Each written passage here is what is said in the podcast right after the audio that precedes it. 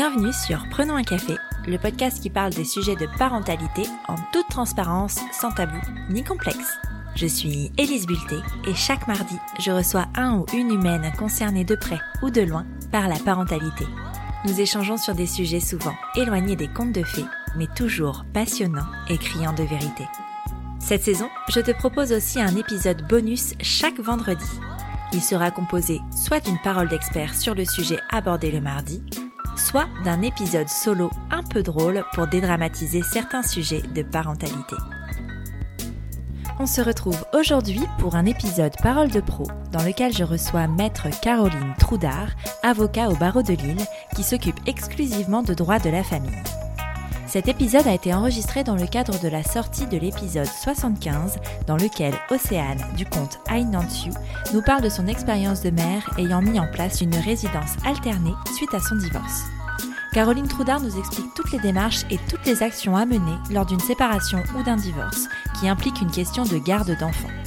Modalités de résidence, différences entre couples mariés ou non, démarches amiables ou conflictuelles, Caroline donne des pistes qui, je l'espère, t'éclaireront. Tu penses être seule à galérer? Mets tes écouteurs et prenons un café. Bonjour Caroline. Bonjour Elise. Bienvenue sur Prenons un café dans cet épisode un peu spécial puisqu'on est sur un bonus parole de pro. Aujourd'hui, tu vas nous éclairer sur un sujet qui a été abordé dans l'épisode de mardi, donc qui est l'épisode 75 avec Océane qui nous raconte euh, son aventure de maternité et de, de garde partagée avec ses enfants puisqu'elle est séparée du papa de ses enfants. Avant de commencer, est-ce que tu peux nous dire s'il te plaît qui tu es?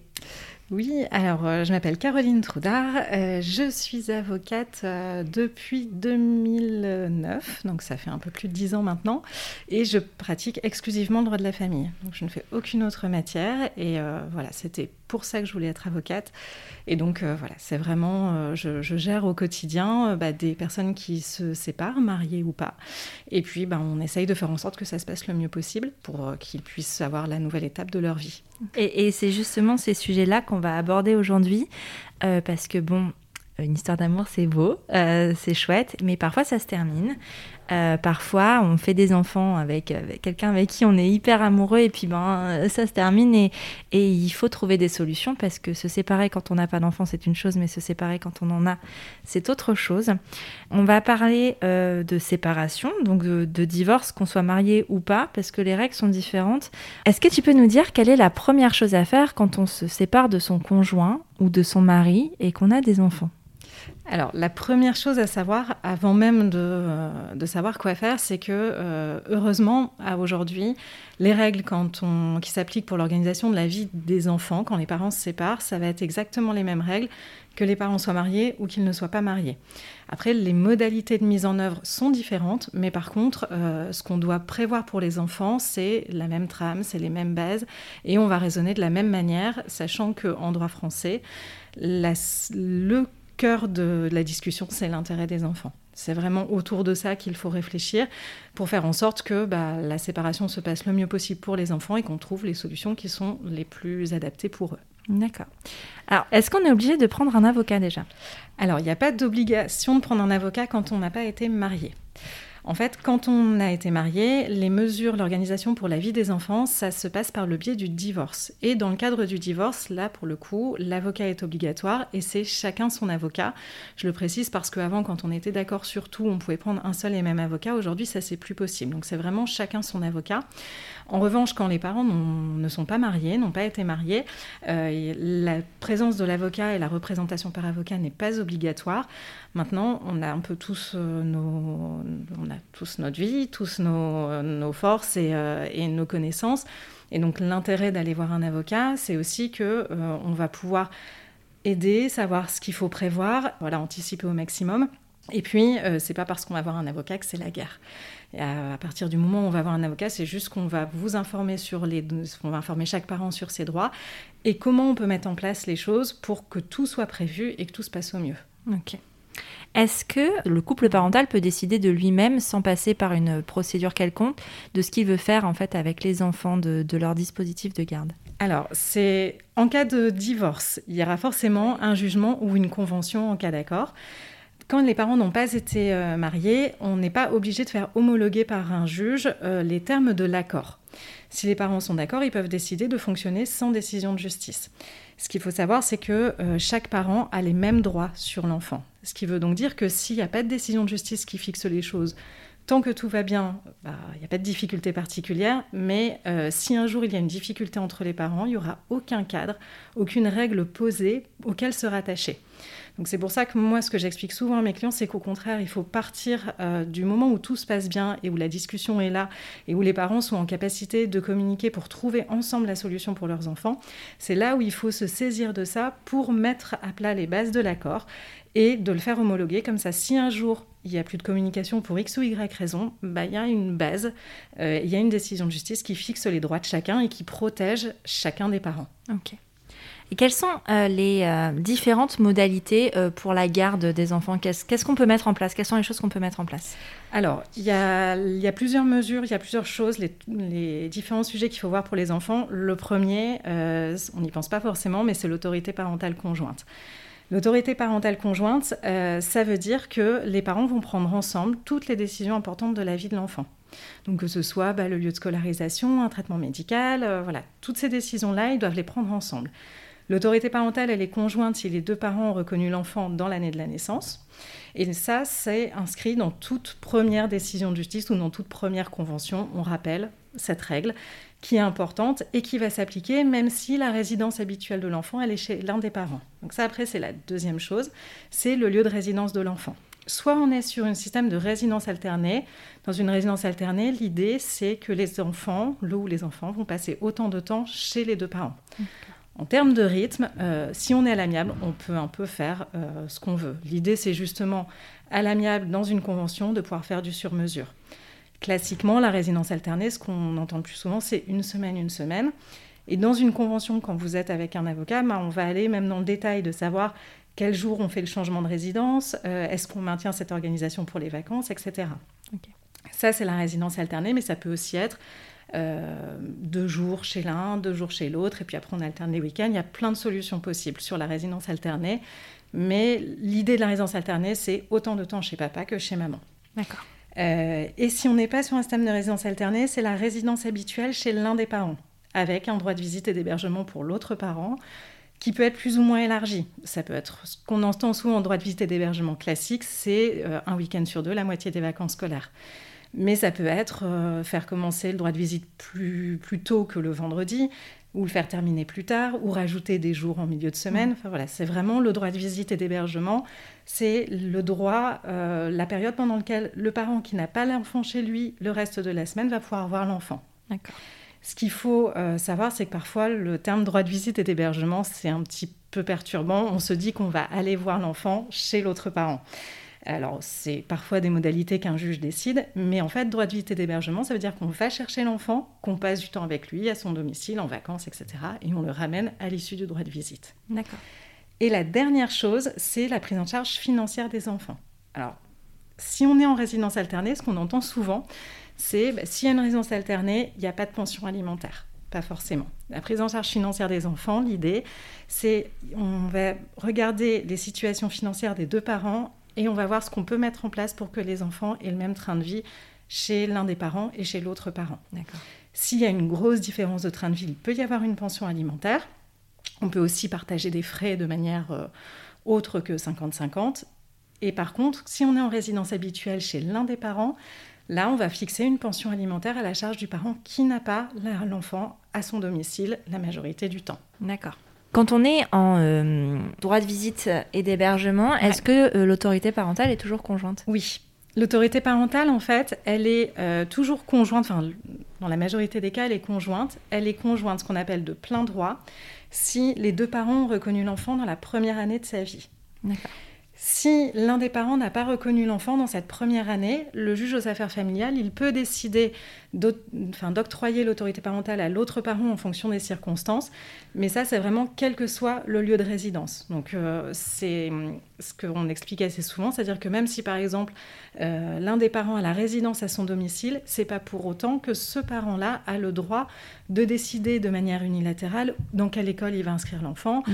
ou euh, s'il y a un traitement médical à mettre en place sur le long terme terme, etc. Donc c'est vraiment ça, c'est les deux parents ont cette autorité parentale et il faut qu'ils continuent à prendre ensemble les décisions importantes de la vie de leur enfant. Quelles sont les éventuelles raisons pour lesquelles un parent pourrait perdre l'autorité parentale? Alors, il peut, ça peut être si un parent se désintéresse manifestement de l'enfant pendant une longue durée, euh, en fait, l'autorité parentale, euh, le juge peut décider aussi de la retirer quand on se rend compte que le fait que cette autorité parentale soit conjointe, ça pose, des problèmes dans la gestion de l'enfant. Euh, par exemple, on, bloque un, truc tout bête, un enfant doit se faire opérer des dents de sagesse. si on n'arrive pas à joindre l'autre parent parce qu'il est complètement absent de la vie de l'enfant, le juge aux affaires familiales peut soit autoriser ponctuellement l'autre parent à, faire, à prendre seul une décision, euh, et il peut, dans certains cas, alors c'est quand même assez, euh, assez rare, il peut décider de retirer l'autorité parentale. D'accord. Après, ça c'est hors euh, volet pénal. Là, c'est, ça sort un peu de mon, champ de compétences. comment on fait pour, pour changer? Je, je, te pose la question parce que dans l'épisode justement qui est sorti mardi, euh, bah, en fait, au départ, ils avaient une décision parce que les enfants étaient euh, petits, donc du coup, euh, et que l'un d'entre eux était allaité. Donc, ils avaient mis en place justement un système de garde alternée qui, correspondait à ce mode de vie-là, sauf que ben, après, les enfants ont grandi et ils ont changé. Comment on fait pour pouvoir changer quand il y a eu un jugement, par exemple, quand c'est bien bien, bien défini euh, Alors, il y a deux, hypothèses. Première hypothèse, euh, les parents sont d'accord, c'est-à-dire qu'ils se rendent compte que ce qu'ils ont mis en place, bah, ça a évolué parce que les enfants ont grandi ou parce qu'il y a eu des déménagements, des choses comme ça. Et si les parents sont d'accord, ils peuvent saisir ce qu'on appelle conjointement, c'est-à-dire qu'ils saisissent le juge ensemble et ils demandent au juge d'acter le nouvel accord qu'ils ont trouvé entre eux. D'accord. Si par contre, euh, bah, il y a l'un des parents qui estime que l'organisation euh, mise en place n'est plus conforme à l'intérêt de l'enfant, ou euh, si un des parents qui déménage ou ce genre de choses, eh bien dans ce cas-là, l'un des parents peut saisir le juge aux affaires familiales pour demander une modification des mesures qui ont été faites. Mais il faut qu'il y ait un changement dans la situation, ou alors que les deux parents soient d'accord pour modifier l'organisation préalablement établie. Et est-ce qu'on peut anticiper ce genre de choses avant d'être séparés, tu vois, dans un contrat de mariage par exemple?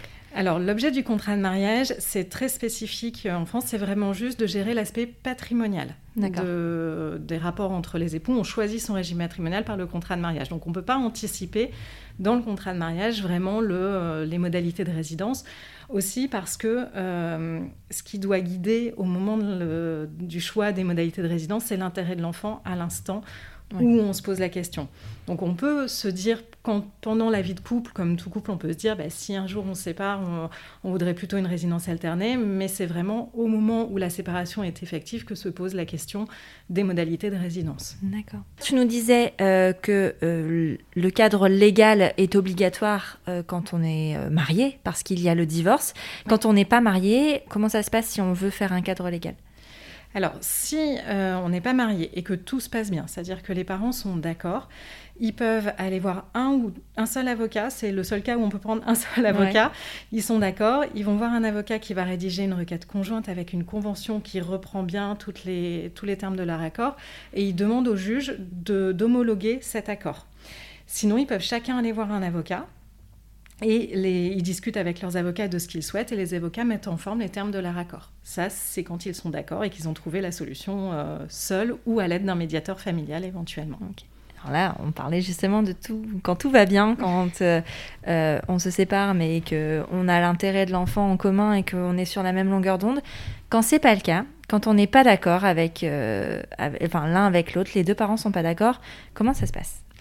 Alors, dans ce cas-là, la première démarche, c'est euh, effectivement d'aller voir un avocat pour savoir quels sont les droits. Donc, comment on organise, à quoi on doit penser, etc., pour mettre en place les choses. Après, si malgré discussion, malgré échange, bah, vraiment le, désaccord persiste et que les parents restent en opposition sur les modalités de résidence, dans ce cas-là, le parent, ce qu'on dit le plus diligent, donc le premier, euh, peut saisir le juge aux affaires familiales, donc encore une fois avec ou sans avocat, euh, mais il faut saisir le juge aux affaires familiales, chacun fait ses demandes et le juge aux affaires familiales rendra une décision euh, sur l'ensemble des points que j'ai évoqués tout à l'heure en prenant comme point de référence l'intérêt de l'enfant. Donc ce qu'il estime, lui, en tant que juge, être le plus conforme à l'intérêt de l'enfant euh, dont on lui soumet la situation. Et une fois cette décision prise euh, par le juge, donc, est-ce qu'on peut revenir dessus? Est-ce qu'il y a un moyen euh, que Alors, ça change? la décision, elle est susceptible d'appel. Ça, c'est euh, la première chose. Après, on peut revenir dessus s'il y a un changement dans la situation. D'accord. C'est-à-dire qu'à situation équivalente, les mesures vont rester les mêmes. Par contre, s'il y a un changement dans la situation d'un parent, de l'autre ou de l'enfant, on peut faire évoluer les mesures.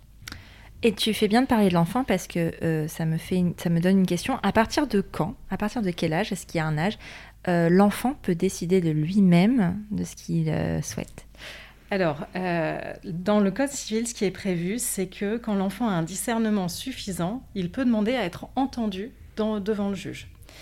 Euh, alors, on- ça dépend des juridictions, ça dépend des enfants, mais euh, en pratique, c'est à peu près vers 9-10 ans où l'enfant peut être entendu.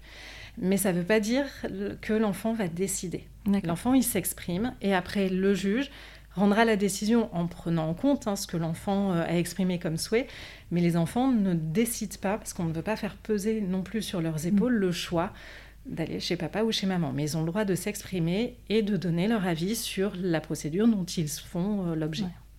Et euh, même si, parce que là on parle d'enfants de 9-10 ans, mais quand on est adolescent, quand on a 16-17 ans, où là vraiment euh, on a quand même on est proche de l'âge adulte, à ce moment-là, c'est pas non plus l'enfant qui peut prendre cette décision. Dans le texte, euh, l'enfant ne décide Oui. pas. Maintenant, euh, il est sûr que le juge va. Après, il faudrait demander à un juge aux affaires Ouais. familiales, mais forcément, la parole d'un enfant de 16-17 ans va pas être euh, traitée de la même manière qu'un enfant de 9-10 ans. Ouais. Mais dans les textes, c'est pas un enfant qui décide, même à 16-17 ans.